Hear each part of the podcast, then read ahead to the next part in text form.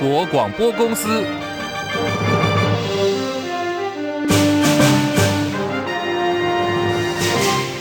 大家好，欢迎收听中广新闻，我是黄丽凤。新闻开始呢，要关注的是在各大社群平台疯狂洗版的这则消息。这是日籍二刀流球星大谷翔平下午在 IG 自己爆料说。他已经结婚了，可是呢，大谷没有提到他的老婆是谁哦，只说是日本女生。由于明天大谷将亲自对媒体说明，预料将会公开他的结婚对象。今年二十九岁的大谷翔平，私生活是非常低调的，生命当中看到的几乎呢只有棒球。他说他的嗜好是睡觉，在外头呢都跟翻译水原一平在一起。那么现在竟然自己爆料说他已经结婚了，让球迷相当意外。大谷翔平也跟媒体打了预防。王真说，在新的团队还有新的环境当中刚起步，希望我们两个人还有一只狗齐心协力，能够互相的支持，跟粉丝们一起走下去。也请大家用温暖的视线来守护我们。大谷祥平在日文声明的最后当中提到，明天呢他会跟新婚妻子一起接受访问，也说呢希望以后不要再对包括了双方父母跟亲友在内的任何人进行未经许可的采访。立法院新会期有又见蓝白合，国民党、民众党立法院党团研议推动修法，将大陆配偶规划入籍的年限比照外配，从六年要缩短为四年。不过行政院说，现在陆配入籍的规定并没有违反平等原则，包括陆委会跟内政部没有修法的规划，而且现在的两岸是处于对立的状态，所以相关的修法必须要更加谨慎。狄仁月报道，国民党立院党团研议推动修改《两岸人民关系条例》，将陆配规划入籍的年限比照外配，从六年缩短为四年。虽然健保署澄清，陆配只要依法居留满六个月就可以加入健保，和取得国籍与否无关。但是部分医界人士仍旧发起联署，反对健保资源遭到滥用。民进党立委也强烈反对，并且质疑国民党立委的动机。行政院发言人林子伦对此表示，两岸目前还处于对立状态，基于国家利益以及国家安全的考量，行政院抱持保留的态度。目前的规定并没有违反呃平等原则。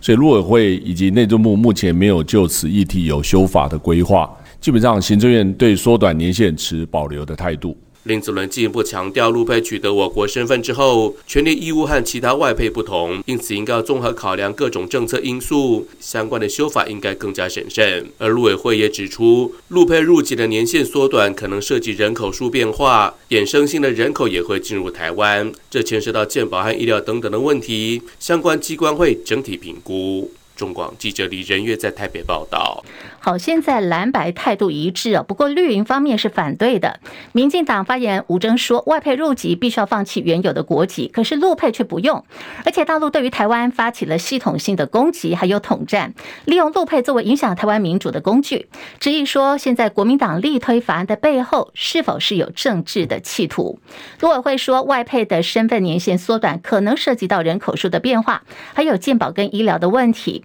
相关机关呢，将会来进行整体的评估。中国大陆快艇翻覆，造成两名大陆船员死亡，进入到第十六天了。陆方代表跟海巡署官员在金门也进行了第十回合的协商。今天。总共谈了将近五十分钟，可是呢，结束的时候，双方人马脸色铁青，疑似呢不欢而散。媒体报道说，陆方要求比照当初广大兴案来处理，传出海巡署呢可能会跟陆方采用书面道歉的方式。不过海巡署是否认的，强调这次呢是单纯的执法个案，而且现在调查证据，海巡人员并没有疏失责任，因此也没有规划说要书面道歉。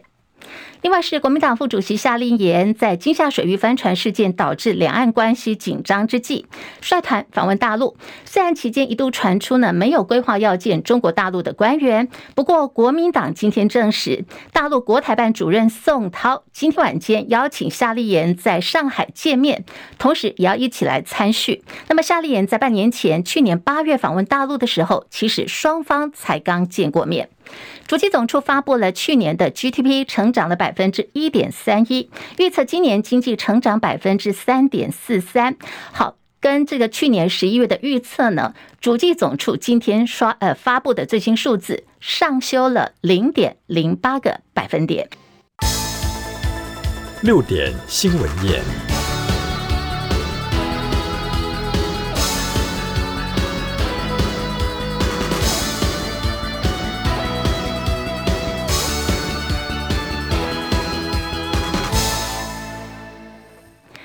欢迎收听六点新闻夜，我是黄丽凤。在中国新闻网的 YouTube 频道直播已经打开喽，我们的广播也在进行，广播直播同步在进行当中，非常欢迎朋友们收听，也感谢您的支持哦。中国新闻网的 YouTube 频道正在募集三十万的订阅户，非常需要您的支持。好，这个在我们的 YouTube 频道可以看得到，我们有这个频道按下去呢，还有这个小铃铛，你就可以随时的追踪我们最新的节目。感谢大家的支持，来关注的在今天下午的。财经焦点，我们看到是台积电呢开了临时董事会，宣布第三代接班团队。新人事哎，核准任命了研究发展组织的资深副总米玉杰，还有营运资深副总秦永沛为执行副总经理及共同的营运长。任命案明天就正式生效。随着台积电重启共同营运长的职务，外界预料说米玉杰跟秦永沛将会成为台积电未来的接班人。而台积电现任董事长刘德英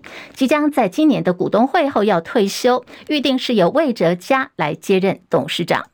也是从明天开始哦，这是看病要变贵了。卫福部公布了医学中心医院的评鉴结果，总共有九家医院出现了更动，包括有台北慈济医院、双和医院、新竹台大分院升级为医学中心，另外亚大附属医院、新北土城医院跟义大癌治疗医院跟台大的癌医中心分院，从地区医院要升为区医院。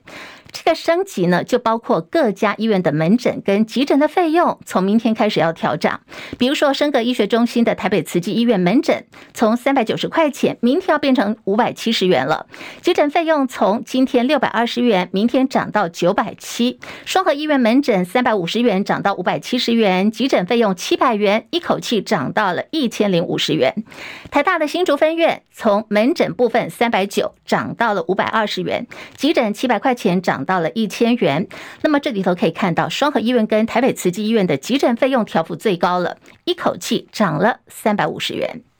网红晚安小鸡跟同伙阿闹到柬埔寨自导自演拍摄了造假的绑票影片，遭到当地法院依照煽动制造社会动乱罪判处两年徒刑。柬埔寨官方也说两个人要关好关满之后再驱离出境。不过传出呢，柬埔寨的监狱是有名的，它的恶劣程度在全球名列前茅。有台商爆料说，晚安小鸡呢现在是被关在三十平左右，可是挤了将近一百人的牢房当中。这将近一百人必须共用了没有水冲的这个马桶，甚至呢一天吃一餐哦，只能够吃木薯加昆虫，情形相当恶劣。相关消息还没有获得柬埔寨官方的回应。不过在网络方面，网友已经热议有热烈讨论当中，说这个晚安小鸡跟阿闹两年之后，不知道能不能够走得出来。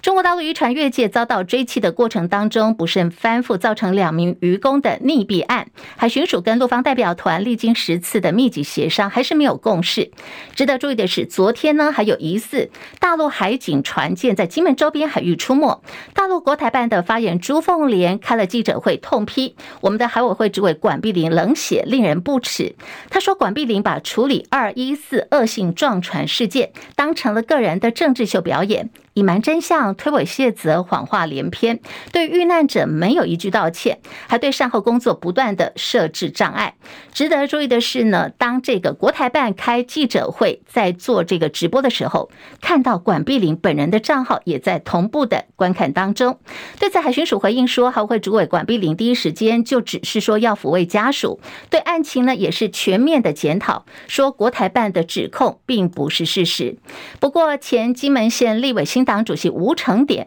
今天下午到了监察院，要求监委必须弹劾海委会主委管碧玲以及海巡署的署长周美武，否则呢，一直放任两岸的敌意螺旋不断的攀升，这个后果不堪设想。张伯仲报道。面对两岸对这起事件的协商持续焦灼，吴成典表示，新党站出来呼吁，特别是主席室的海委会管碧玲主委，海巡署的署长周美武难辞其咎。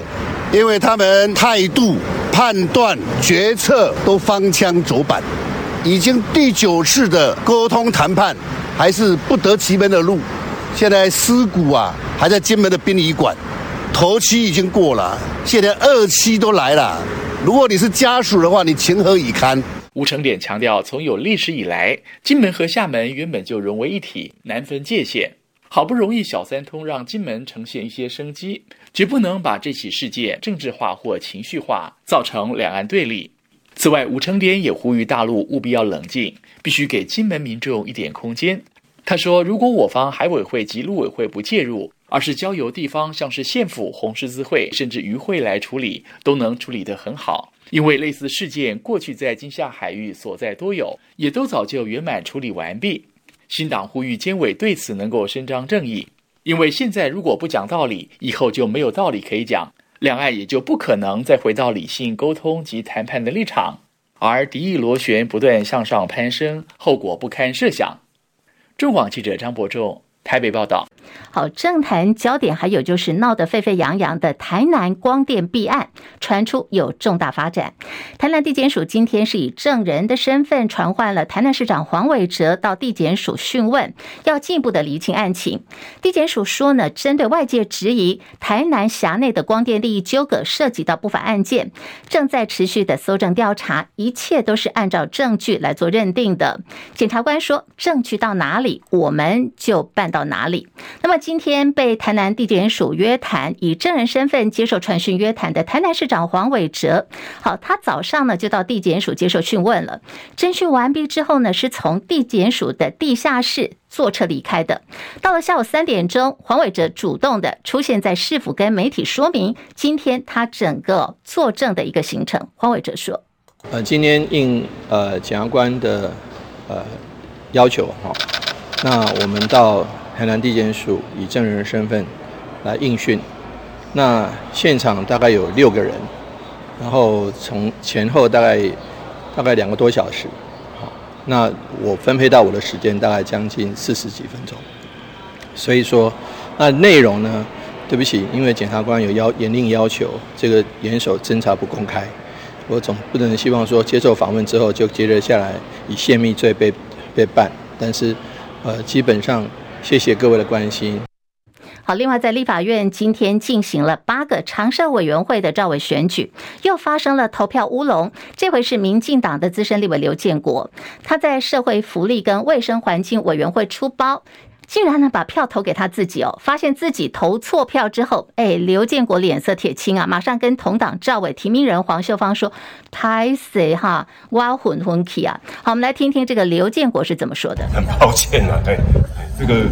我们我们我们都依照一定的权利做事情，但是就是呃有这样的 trouble，真的很很不好意思。哎，那会担心被党纪处分吗？对，该该。该接受就必须接受啊！所以是不小心的。当然是不小心，怎么可能会会有这种 trouble？哎呀，我自己都觉得非常抱歉的啦！哎呀。好，这是今天好尴尬的刘建国。那么开票结果呢？国民党的王玉敏拿下八票，民进党黄秀芳六票，刘建国一票。这一票是他投给他自己的。那么这次的乌龙虽然不影响赵薇的选举结果，可是刘建国必须面临的是民进党内的惩处。现在也被这个立法院的其他委员笑说：“啊，你是陈昭资二点零吗？”民进党团干事长吴思瑶表示，会有停权的规范。那么该怎么进行就怎么进行，必须来捍卫党团的纪律。国防外交委员会的召委呢，则是由国民党的马文君，还有民进党的王定宇各以七票跟六票当选。外界质疑说，前建国造泄密争议到现在呢，都还没有解决哦。那么马文君选上了这个国防外交委员会的召委，对此马文君有回应：这是民党委员提告的，那如果是这样，我们有提告其他委员，那他们也是召委都不能当吗？我觉得，呃，我们是民选出来的，我们会尽我们的职责。今天立法院八个委员会的招委，民众党立委呢，全部都把票投给了国民党的立委，没有人跑票。对此，民进党人士就有人说，民众党今天这个举动呢，等同是确立了小蓝的色彩。现在时间来到十八点十五分，立法院赵委选举呢，终于是落幕了。不过连日来蓝白放话，蓝营基层怒轰高层，扬言退党，高分贝的交火伤痕累累哦。马上连线的是资深记者李仁月，来提供第一手的观察。仁月上线了吗？是主播，各位听众朋友，大家好。好啊，这个八个委员会的赵伟，终于是就定位了。结果呢，就是八个委员会蓝绿都分别拿下了一席的赵伟，民众党部分呢则是空白。那么现在国会的烽火连天，蓝营最后踩刹车，不礼让民众党。任月，国民党为什么想通了呢？嗯，嗯，应该是说，从外部的理由来看，第一个就是说，确实应该是来自基层的压力相当的大哦，就是你刚刚提到的，呃，许许许多多的这样一个甚至扬言退党的这样一个风潮嘛。那那另一个更主要的，就从整个行政呃整个立法院的生态来看，今天呃今天之前整个蓝白的运作来讲。最重要的问题就是说，国民党方面，尤其是傅傅崐萁总召，他提出是因为国防这个立法院国民党是脆弱多数的情况下，所以要试出善意来争取民众党。但问题就是在于说，傅崐萁所释出的这样一个呃礼让招委的善意，在今天之前其实并没有得到民众党的这个。他们这边这这这个角度的善意的保证啊，也没有得到民众党方面保证支持会支持国民党这样的一个的的的一个回应哦，所以在不管不管从角度各种角度来看，其实国民党有点就就有点站不住脚了，所以确实在今天在尤其在整个确实应该是来自于这个党内立委的这个反应情况下，会才会做出今天整个呃国民党最后票投自己人这样一个决定。好，不过对于今天这个结果呢，绿营方面也有一个说法，就是说，哎，民众党呢显然是完全支持国民党嘛，用行动证明自己是小蓝。那人员的观察嘞，嗯，其实这种东西哈，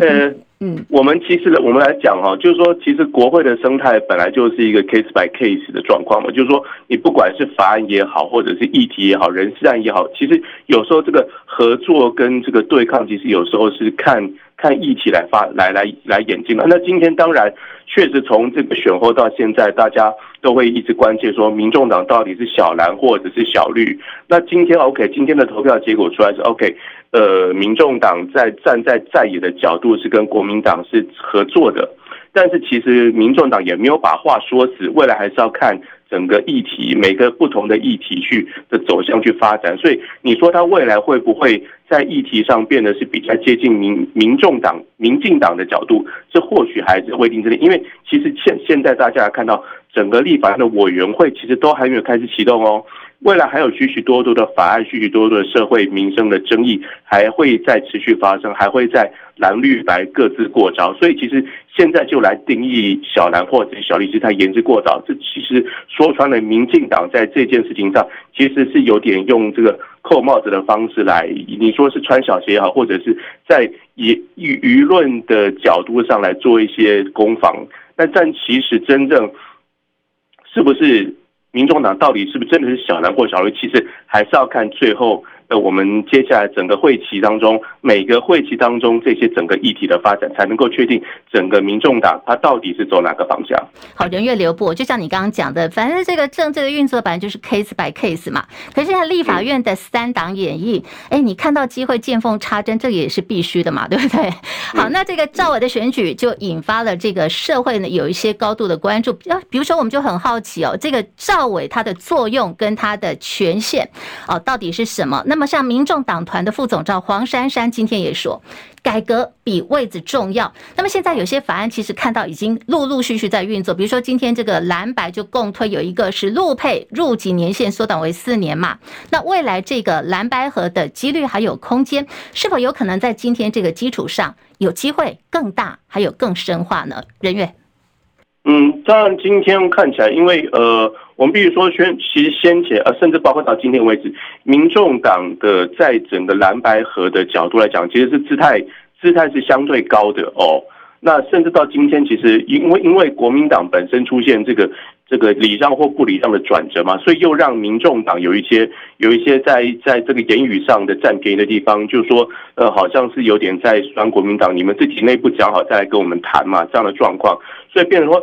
其实到现在为止，民众党在言语上还是不断的在占国民党的便宜。虽然说在行动上，今天这样一个支持国民党招委的角度，确实是在整个蓝白合作，在立法院的议题或者是攻防上的合作来讲，是一个比较好的开始，也让各自的，也让至少对蓝营的支持者来讲，是可以做出一点，好像是可以尝试跟民众党合作这样的一个基础。但是在言语上，其实双方还在不断的在，尤其是民众党在言语上不断的想要占便宜，想要占到一个制高点，这样的结果其实对于呃国民党的支持者来讲，还是一样是一个累积仇恨值的一个一个状况。所以其实虽然虽然说今天的这样一个选举的结果，这样一个合作是一个好的起步的开始，但是未来接下来不管在议题上，甚至在所有的包括了对外发言上，是不是能够真的持续的累积双方的善意，其实都还是未来。各自要努力的地方。好，我们非常谢谢任月所提供的观察跟分析哦，没有错。就像任月所讲的，现在民众党在话语当中还是不断的在吃这个国民党的豆腐，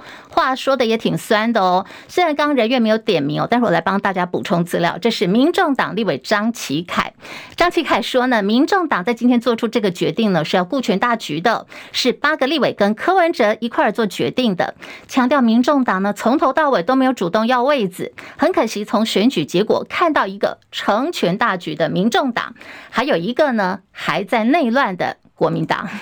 财团法人台湾民主基金会三月份要改组了。按照过去的这个往例呢，是由立法院长来兼任的。国民党立委王鸿薇连日来都说呢，民进党即将要卡韩，基金会是绿油油，补助的对象大部分都是民进党的相关活动。现在的这个基金会呢，已经成为民进党的小金库。民进党立法院党团干事长吴思瑶今天搬出了基金会的预算书，反呛王鸿薇说：“请你把这本报告看清楚。”之后你再来胡说八道。这些在野党的委员，除了发言前不查证，所有的发言也不做功课，不读书，这其实在加嗨哈。财团法人台湾民主基金会的组织章程规定的非常清楚，第十八条，它的年度预算当中，对于相关的补助，各政党申请从事民主人权相关活动之用。最多是新台币三千万元，这是规定，每年也都在这个范围当中。而该预算需按立法院政党席次之比例拨用，按政党席次比例拨用之各预算经费，然后呢，也一样要送到立法院来进行国会的监督。好，这是民进党立法院党团干事长吴思耀说呢，民进党一定会尊重惯例。那么现任的财团法人台湾民主基金会的代理董事长是外交部长吴钊燮，现在已经启动了相关作业了，也会拜会韩国瑜来说明后续的作业。今天的韩国瑜下午有客人哦，这是有关于基隆东岸广场争议延烧，现任的基隆市长谢国良，还有前市长内政部长林佑昌持续的隔空互杠。林佑昌辣问说，二月一号。警方呢闯进了 Net 商场，是不是谢国良所下的令呢？谢国良今天到立法院拜会了院长韩国瑜，面对媒体呢一直在追问他说：“哎，你来拜会韩院长是要来清理战场的吗？”哦，这个有关于 Net 争议的话题呢，这个林佑昌呃，这个今天谢国良的说法是，他主要是要来请教基隆市的老旧市场的改建的议题。媒体问到的有些是不相干的问题，这块呢，谢国良说他就不回答了。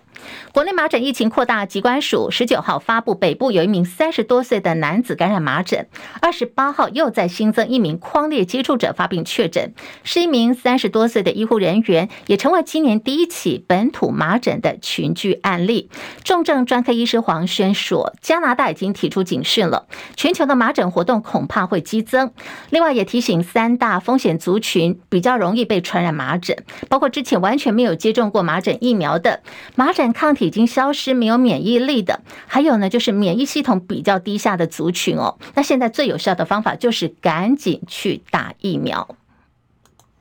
前美国总统川普被美国纽约法院判决诈欺，必须罚款三点五五亿美元。换算成台币呢，大概就是一百一十三亿左右。川普现在的想法是他希望能够支付一亿美元，约台币三十一点八四亿元的保证金。不过他的请求已经被法官给驳回了。法新社报道说，川普的上诉被驳回之后呢，他可能面临到的就是不得不出售或者是抵押房产来支付这个巨额的罚款。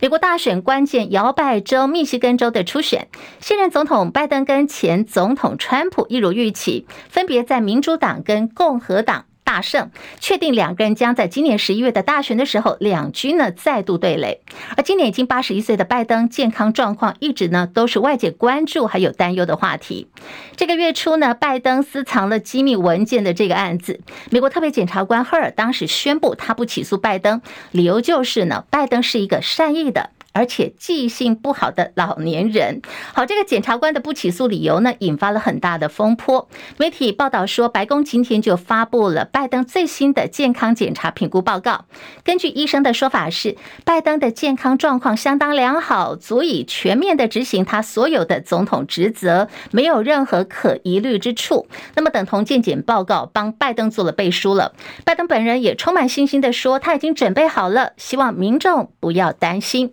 而拜登政府今天也发布了一项行政命令，说基于国安考量，禁止将美国公民的地理位置、生物特征、健康跟财务资料这些的数据流向中国大陆跟俄罗斯等国家，来保护美国人的各自。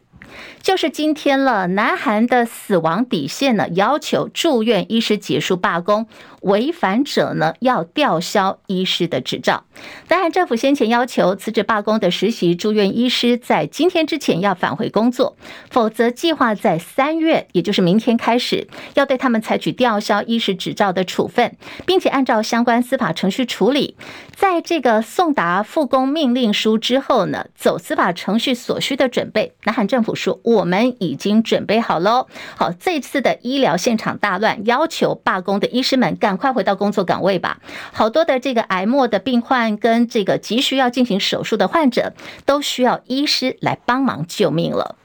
泰国二零一八年成为亚洲第一个大麻合法化的国家，不过泰国卫生部说，政府已经在积极推动法案，希望能够在今年年底之前将大麻回归到医疗用途。泰国政府说，他们将全面禁止娱乐用的大麻。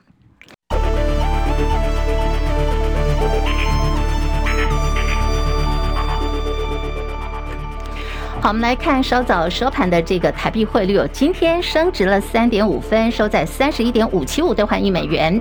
台北股市今天涨一百一十二点，收在一万八千九百六十六点，距离万九关卡越来越近喽。今天涨幅百分之零点六零，成交量四千一百七十五点九九亿元。柜台指数涨二点八零点，以两百四十九点四五点做收，涨幅百分之一点一四。日本股市下跌了四十一点，收在三万九千一百六十六点。韩国股市下跌九点，两千六百四十二点。港股小跌二十五点，一万六千五百一十一点。大陆股市，上海综合指数上涨五十七点，收在三千零一十五点。深圳成指涨两百八十三点，九千三百三十点。今天的涨幅有百分之三点一三。在印度股市方面，持续的走阳。上涨一百九十五点，收在七万两千五百点，涨幅百分之零点二七。国际汇价，欧元兑换美元一点零八四八，美元兑换日元一百四十九点九五，一美元兑换七点一九四六人民币。黄金价格最新报价每盎司两千零三十二美元。以上是最新的财经资讯。好，我们看到今天台北股市继续冲啊冲啊，尝试再攻万九。虽然说看起来力道有点不足哦，不过在历经波段的上涨之后，哎，ETF 是。贫血夹击成绩相当不错。统计国内五十六档的台股 ETF，就看到包括这个零零九一九群益台湾精选高息 ETF 跟零零九一二中信台湾智慧五零这两档都创了新高。大陆半导体股今天也是集体上涨的哦。大陆晶片代工大厂中芯国际呢，一度强涨超过百分之八，上海复旦也涨了超过百分之十哦。所以大陆媒体就说，历经了过去两年的去库存周期之后，半导体产业的销售有有机会在今年能够带来正向的复苏。台积电位在日本熊本菊阳町的新厂，二月二十四号已经开幕启用了。好，这个台积电在熊本的第一座厂，只花了二十二个月就提前完工了，展现的是日本人的高效率，同时呢，也彰显日本现在要重振半导体产业的决心。拿到政府补贴是日本台积电熊本厂能够顺风顺水的一个关键哦。那么熊本厂在台积电海外布局当中，可以说是后发先至，对照出美国建厂牛步化的问题了。张佳琪报道，台积电二十四号在日本熊本县举行 JASM 的启用典礼，为台积电海外布局缴出亮丽成绩单。日本产官学界及重要人物全数到齐，与台积电创办人张忠谋、董事长刘德音、总裁魏哲家，还有合资的企业领导人等人共同见证历史性一刻。JASM 是台积电拥有多数股权的晶圆制造子公司。二零二二年四月动工，二零二四年二月开幕，不到两年时间完工。对比台积电美国亚利桑那厂的建厂波折，日本熊本厂筹建快速且顺利。很重要的原因是日本政府全力支持熊本一厂建厂经费，官方很快完成法定程序。一厂还没盖好，日本政要已经在催生台积电设二厂，并且为官方的补贴奔走。在台积电确定筹设二厂之后，官方随即承诺七千三百亿日元的补助经费。加上鹿岛建设全力配合赶工，日本这一次可说是上下一心，期盼借由台积电的设厂，重振日本半导体产业的霸业，并带动日本高科技产业的就业。根据台积电估算，日本政府针对 JASM 的总投资金额将超过两百亿美元，两座晶圆厂可望创造总计超过三千四百个高科技专业工作机会。相比之下，美国厂虽有晶片法案的诱因，但是补助力道与态度明显不及日本，且建厂过程波折，尤其劳资问题成为媒体报道焦点，也让台积电颇为难堪。二十二个月完工的熊本奇迹，全球大叹惊奇。由于日方已经争取到台积电七纳米制程的技术进驻，预料二厂的进度应该会比照一厂加速完成。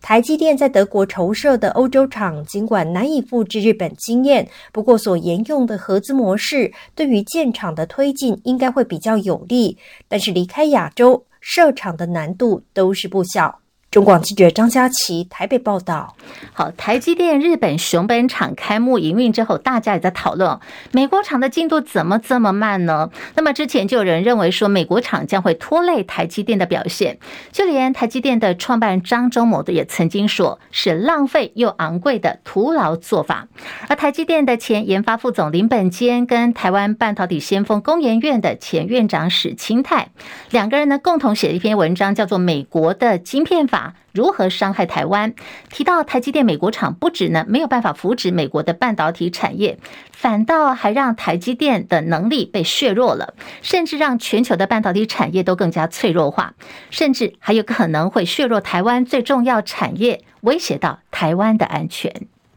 AI 晶片龙头辉达吃下了全球超过了八成的市占率，股价表现呢也靠着这个爆发性的需求跟财报数字狂飙，成长将近二十倍之多。可是俗话说呢，人红是非多，这句话哎用在辉达身上也是真的哦。现在的辉达因此招来不少的质疑，除了先前被质疑说它的财报造假之外，最近又被指控说为了防止客户接触到竞争对手，报复性的延迟出货，接二连三的状况引发了。PTT 论坛的网友们热烈讨论说，虽然这消息的真实性有备受质疑，可是呢，在这个时间点刻意连发辉达的鬼故事哦，是不是有意在打压辉达的股价表现呢？而科技大厂苹果说，他们要终止长达十年、投资的金额高达数十亿美元的电动车研发跟制造计划。苹果做出这个宣布，可以说是嗯。止损了哈，不过令参与计划的近两千名员工说非常的震惊。苹果公司的执行长库克表示，苹果计划在今年稍晚公布更多有关于使用生成式人工智慧 AI 的计划。那么，苹果之所以决定放弃长达十年的电动车研发，虽然说很多的产业大咖大家都很。震惊哦，那也在热烈讨论。不过，这个电动车大厂特斯拉的执行马斯克就在社交平台 X 发了一个表情符号，叫做致敬，还有就是点烟的这个表情符号，还说呢，一家汽车公司的自然状态是死亡。哎，这个感叹呢，造车要打造车辆之难呢，破产可以说是汽车公司的常态了。欧洲议会大会通过两项对于欧盟外交跟安全政策的年度评估报告，内容强调说，台湾跟中国大陆互不隶属，唯有台湾民选政府可以在国际舞台代表台湾人民，同时谴责中国大陆试图以武力片面改变台海和平以及稳定的现状。齐海伦报道。欧洲议会在史特拉斯堡召开全体大会，表决通过针对欧盟共同外交及安全政策以及共同安全及防御政策的二零二三年度执行评估报告。重点包括关切中国使用具有敌意的假讯息，也强调只有台湾民选政府可以在国际舞台代表台湾人民。报告特别提请关注台湾在全球供应链和以规则为基础的国际秩序所扮演的重要角色。议会报告中强烈谴责中国持续军事挑衅台湾，重申。欧盟坚定反对单方面举措，企图改变台海现状，鼓励欧盟成员国深化和台湾安全对话，以阻止中国侵略。欧盟对外事务部发言人马斯拉里指出，欧中关系是欧盟最具战略重要性和挑战性的议题之一。此外，欧盟执委会主席范德赖恩在针对安全议题报告时指出，俄罗斯、北韩和伊朗是升高并且带来扰乱的极权联盟，但是他没有提到中国。记者齐海伦报道，最新消息来自于人事行政总处宣布，行政院核定退休军工教调薪百分之四。中广新闻网 News Radio。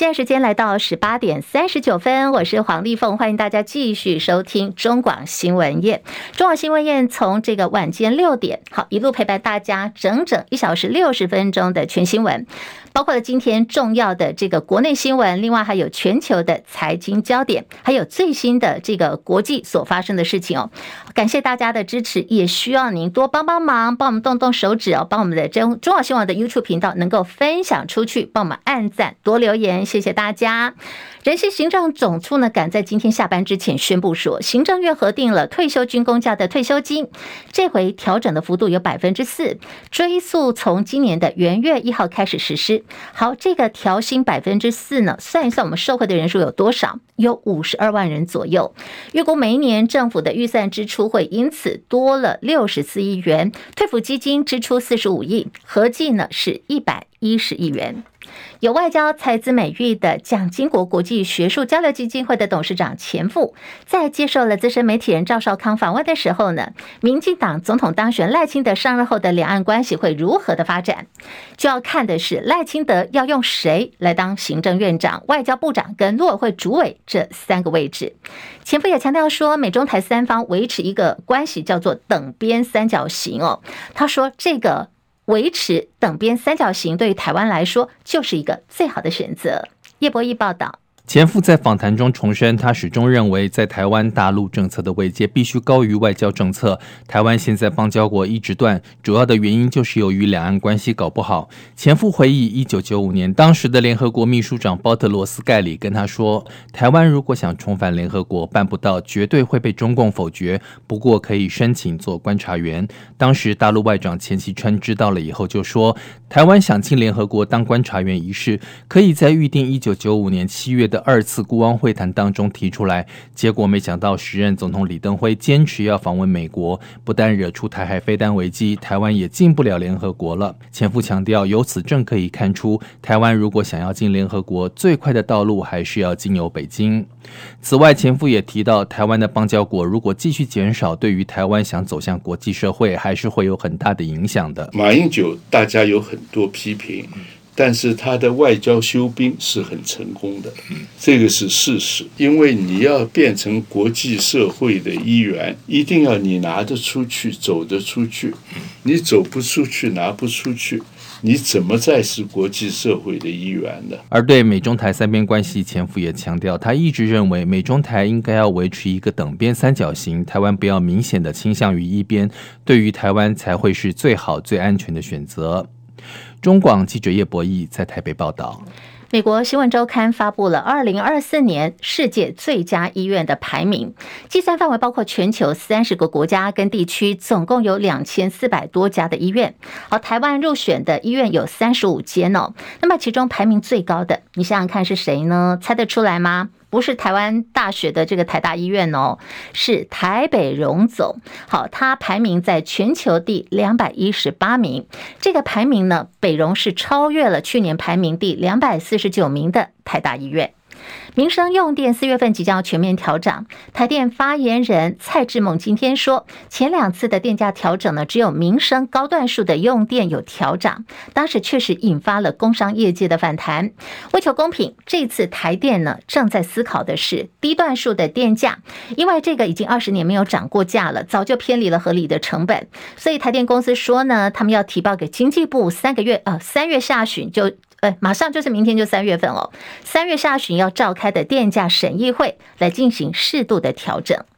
卫福部公布各级医院三班的护病比的新制度，明天就要开始上路喽。那么这里头护理人员奖金发放标准是按照了医院的层级来做递减，引发了同工不同酬的质疑，炮声隆隆的。国民党今天就协同了医护界代表来开记者会，强调呢应该要统一个层级的发放标准，不要让护理人员同工不同酬。台湾护理学会的前理事长王桂云说，在这个制度上面，因为都有他们的。使命跟任务，所以以奖励的制度来讲的话，奖励的机制来讲，照说不应该要分班别，不应该来分医院的层级。那让大家有感之后，那大家才会愿意继续持续的贡献跟服务。相对在健保总额给付的时候，就要去思考到底应该怎么样再来重新定位，然后能够让我们护理专业。在 service 上面也能够有所谓的公平对待。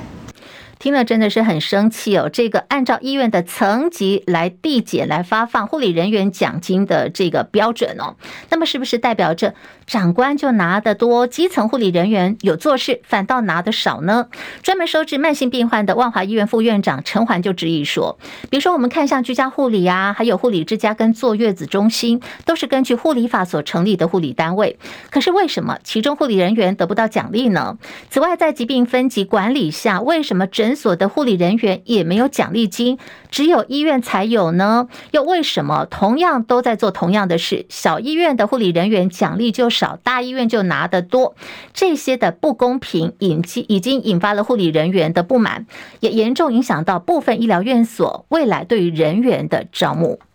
劳动部今天也发布了，我国二零二四年同酬日是在二月二十三号。这个酬呢是薪水薪酬的酬，女性劳工必须比男性多工作五十四天，才可以达到薪资同酬，太不公平哈！虽然同酬日比去年进步四天了，不过摊开历年的资料，二月二十三号也不过是回到蔡政府执政第一年的水平，等同蔡英文上任这八年当中，我国男女薪资的差距等同是在原地踏步。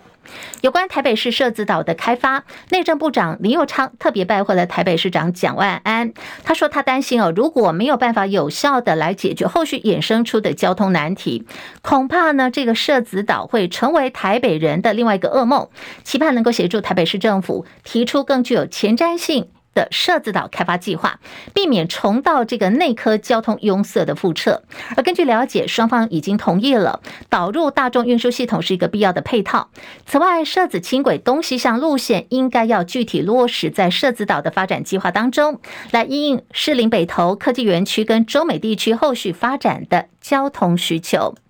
另外，这个很有感的，很有感觉哦。这个台北市民就知道了，就是有关于呃这个 U Bike 前三十分钟免费的政策。昨天呢，蒋安说二十二月二十八号正式上路。那么今天也看到一个情况，说哎，怎么还是有些站点是借不到车的呢？对此，蒋安说已经在持续扩增规模跟量能了，包括今年车辆会增加到六千辆，也会分月逐步增加到车子跟扩增站点来。来满足需要的这个通勤组的需求。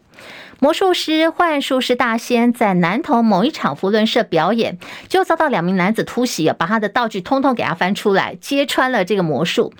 哎呀，这个幻术师大仙呢，他就。很过不去，心里头有好多的这个很痛心哦，在脸书发文说一生的志业被人踩在脚下蹂躏。那么网友看到了这个情况以后呢，替他打抱不平。扶轮社也赶紧道歉，承诺说会北上道歉哦。不过网友还是说要肉搜这两名男子是谁在闹场的。那么这位幻术师大仙就发布最新的影片说，大家不要再肉搜了。他说呢，已经知道事情的原委，当事人也知道错了。那么过去。去的就让他过去吧，来听听他怎么说。我们在各行各业常常都会遇到一些不合理的待遇，常常要被迫接受，摸摸鼻子忍受，这些对我们来说是不公平的。尤其是表演行业，真的很常遇到。那借由这个事件，希望啦，切入的角度应该是，我们要好好尊重表演者。你不要看到他在台上好像在做一些简单的事情，实际上人家的心血就在那里。啊，只是随意的去拆穿啊，或者是是影响啊，这些都是非常不尊重人的行为。那我想，表演或者魔术表演是为了要创造惊奇跟想象，还有欢乐。其实透过这个事件，让全台湾很多观众、很多人都有机会去想想。哦，对，我也没想过，台上的表演者花很多心血，我都要好好的来尊重。其实这个目的就已经达到了，所以请大家不要再去肉搜这两位这个社员，那也不需要再去一定要逼谁道歉。我们要让过去的事情就让它过去吧，过去放下，然后我们日子要继续过嘛。我觉得他讲的还蛮有道理哦，所以把这段话呢完整的让大家一起来听。那么新北市三重区福隆路一处新建大楼前天在施作地下室工程的时候，哎，不小心挖破这个连续壁，就造成有大量的渗水，结果泥沙涌入之后，导致紧邻一栋有十一楼高的这个大楼就呈现了向右倾斜。时间就发生在这个假期当中，一共是撤离安置了二十六户八十三人。新北市长侯友宜今天说，经过检验，住户安全无虞，所以陆续呢已经让住户回家了。之后会协助受灾户对厂商来追究赔偿的责任。另外，有关于法律责任的部分，新北市政府也会提供住户必要的协助。张伯仲报道。对于二十七号傍晚发生在三重的这起楼房倾斜事件。新北市长侯友谊在市政会议后提到最新的处理进度，在结构技术、大地技术、建筑师的检验底下，目前整个隔壁住户安全是没有问题，所以陆陆续续他们都在返家当中。至于所有受损的住宅户，我们会在整个程序说明后，协助他们对厂商追究赔偿责任以及法律相关的责任。侯友谊说，除了公务单位之外，新北市法制局也会有单一窗口，针对隔壁受损住户，由专人专责给予协助。至于住户最关心后续是否需要结构补强或拆除重建。侯友谊重申，截至目前为止，经过建筑师、大地和土木技师工会鉴定结果，并没有安全问题。除了会做好监测之外，也会在停工期间持续观察，确认安全无虞后，才会让建筑工地恢复开工。但截至目前为止，依旧处于停工状态。中广记者张博仲台北报道。来看的是发生在云林哦，仑背乡有一名八十岁的詹姓妇人，她跟她的邻居去北港拜拜，不料两个人分开行程之后，詹姓妇人就失踪了。詹姓妇人的子女赶跟赶快跟警方报警，请求协寻，也到朝天宫去指脚，结果马祖就只是说人是在原地的。到了失踪的第八天，詹姓妇人的尸体呢，果然是在北港观光大桥下被发现了。这是詹姓妇人最后一次被监视器所拍到的地点，粉红超跑魅力惊人呐、苗栗通霄白沙屯妈祖南下北港朝天宫进香，即将在三月十八号就要登轿出发了，预定在三月二十六号要回宫。白沙屯宫天宫呢，已经是开放报名，现在的人数突破了十五万人。彭清仁报道。白沙屯拱天宫管委会统计，信众参与妈祖南下进香人数逐年增加。二零二二年九万九百二十八人，去年报名人数就已经暴增至十一万三千六百二十一人。庙方估计今年应该会再增加两成，因此准备了十三万五千八百套的进香服，并于二月十六号开放报名。结果短短九天，进香服就已经用完。但这两天报名信众热情不减，报名人数持续增加。于二十八号一举突破了十五万人。庙方表示，虽然进香符已经用完，但为避免贸然停止报名会耽误信众向妈祖的祈愿，维持三月十四号报名截止，已调整报名费发放识别臂章、帽子、毛巾等物件。今年报名人数可望上看十六万人。另外，台里公司今年配合白沙屯拱天宫妈祖北港徒步进香活动，于三月十七号起。共增加十五列次莒光号、增停白沙屯站，加挂车厢一百零四列次，海线列车加开区间车四十四车次。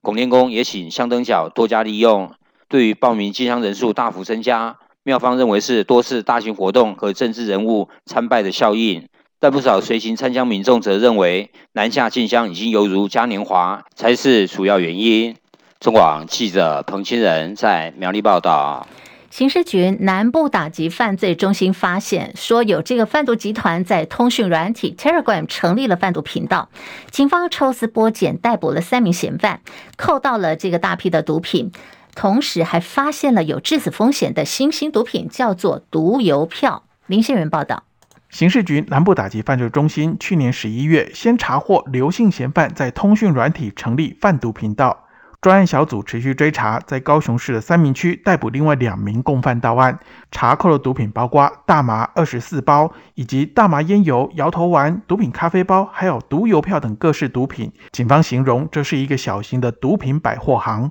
毒贩透过这个贩毒频道，依照客户的订单需求，将毒品分装之后，放置在隐匿地点。群组内还有交战守则，整个毒品交易过程都定有标准作业程序 SOP，制造人流、物流以及金流的断点。这一次警方查获的各类毒品中，以大麻数量最多，其中还有一小包新兴毒品毒邮票。根据法务部网站上的说明，毒邮票是毒贩将纸片浸泡在液态毒品当中，毒邮票是含在舌下吸食，在国外已经有吸食致死的案例发生。中广记者林宪元高雄报道，含有致癌物苏丹红的中国大陆辣椒粉在全台流窜，引爆了食安危机。食药署在今天说呢，已经暂停二十一家问题厂商的产品三个月，同时呢，也正在扩大回溯抽验去年十二月十一号之前输进台湾的六十三批中国大陆的辣椒粉，这个结果呢，预定下个礼拜就会发布了。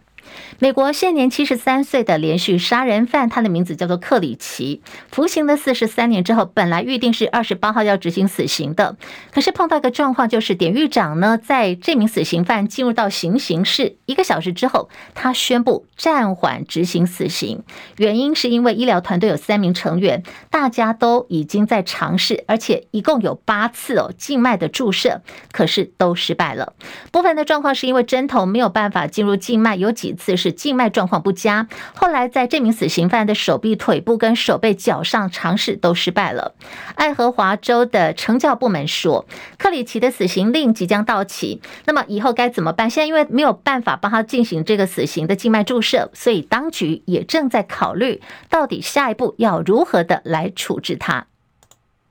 年代旅游将两百多名的旅客丢包在越南的富国岛，争议还没有落幕。现在已经有超过七百名的旅客向中华民国旅行业评保协会申诉。评保协会表示呢，已经收到了一百多人当中所提出的申诉案，表示说因为缺乏信任哦，他们虽然缴了钱，可是都没有要出团的意愿。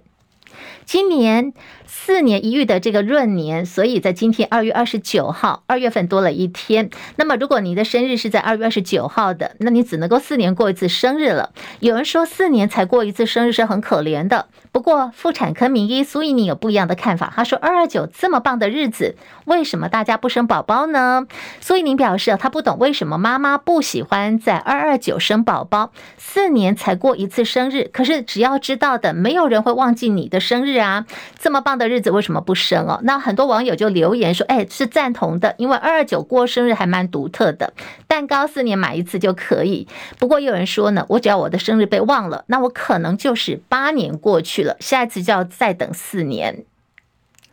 另外，长庚医院今天统计说，今天二二九诞生的宝宝呢，林口就有三位二二九的宝宝报道，甚至也有预产期三月初的孕妇特别指定今天生产。以上新闻由黄丽凤编辑播报，这里是中国广播公司新闻广播网。